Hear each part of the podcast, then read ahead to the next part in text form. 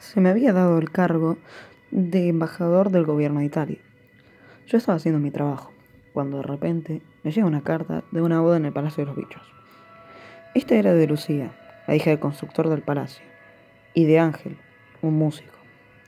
Yo, muy confundido, le envío una carta a Lucía preguntándole si no fue una equivocación, pero resultaba que no.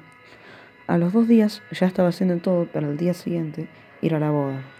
Cuando hice todo, me sentí tranquilo. Más tarde, yendo a la boda, yo me encontraba nervioso, porque era la primera boda a la que asistía. Lo más raro que me pasó esa noche fue ver a dos gárgolas moviéndose arriba del techo. Bueno, en realidad no fue lo más raro. Lo que vendría más adelante sí lo sería.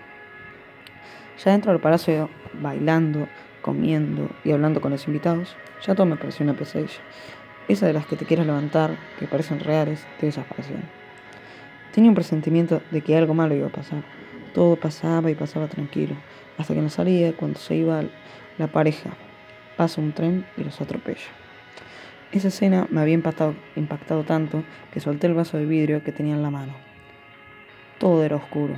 Los otros invitados y yo afirmamos haber visto almas sobrevolando nuestras cabezas. Las gárgolas parecían reales. Ese ambiente tan trágico nos hizo ver el cadáver de Ángel y Lucía con un pie que se le veían los huesos, sangre en el pecho y en los brazos. Cuando vino la ambulancia, todo se tranquilizó un poco y desde ese momento el palacio, en el Palacio de los Bichos habitan esas dos almas.